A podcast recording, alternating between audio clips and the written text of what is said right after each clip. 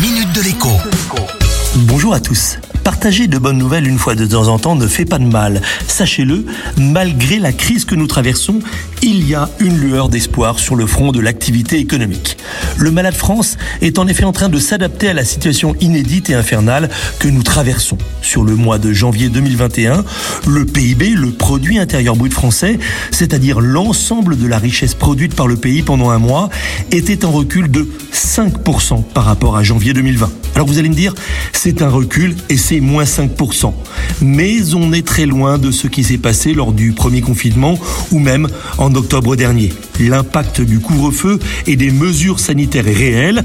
Il oblige des dizaines de milliers d'entreprises à fermer. Il empêche des centaines de milliers de salariés de travailler. Mais enfin, le recul n'est que de 5% entre guillemets. Ces chiffres sont une surprise pour les économistes.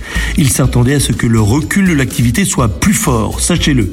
Par ailleurs, au chapitre prévision, les économistes sont unanimes pour annoncer un rebond spectaculaire de l'activité sitôt les mesures de restriction sanitaire levées. Les prévisions de croissance pour 2021 sont toujours fixées à plus 5%. Alors, si vous n'en pouvez plus d'attendre et de galérer, prenez ces statistiques pour ce qu'elles sont, de bonnes nouvelles, annonciatrices de jours meilleurs, on espère, le plus tôt possible. À demain La minute de l'écho avec Jean-Baptiste Giraud sur radioscoop.com et application mobile Radioscoop.